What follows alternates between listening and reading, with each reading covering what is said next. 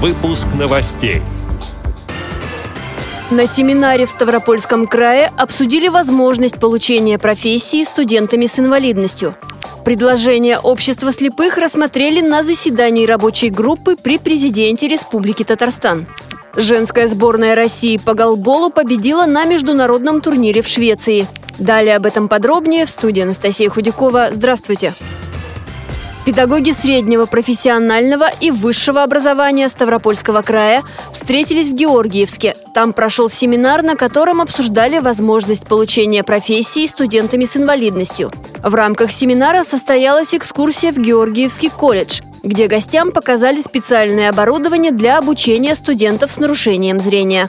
Они узнали, как обучают зрячих людей чтению и письму по системе Брайля – Участникам семинара рассказали о работе общественной организации инвалидов по зрению и спецбиблиотек для слепых.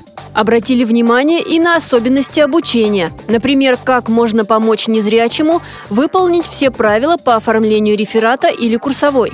Среди тех, кто работал с педагогами на этом семинаре, была наш общественный корреспондент Вероника Филиппова.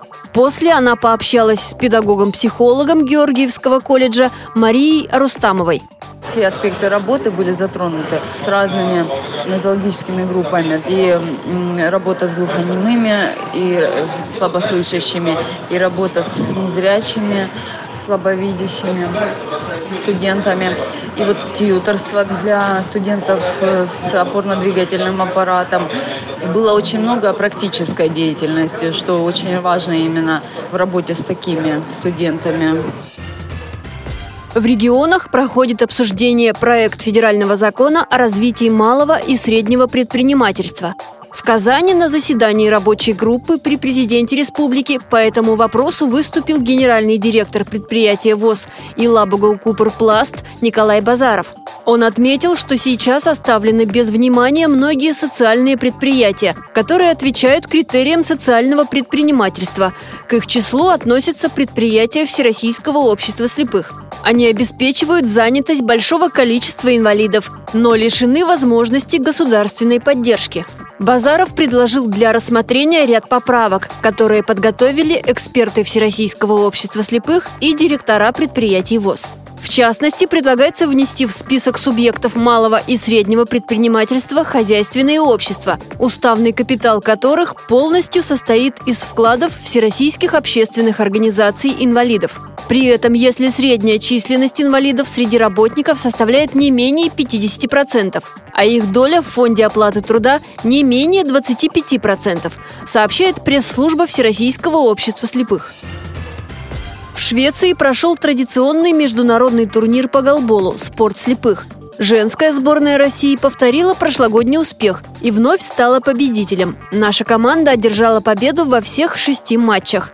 На групповом этапе соревнований россиянки выиграли у сборных Великобритании, Японии, Украины и Финляндии.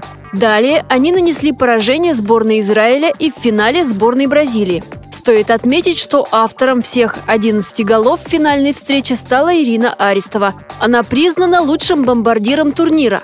В матче за бронзовые медали израильские спортсменки выиграли у сборной Японии, сообщает пресс-служба Паралимпийского комитета России.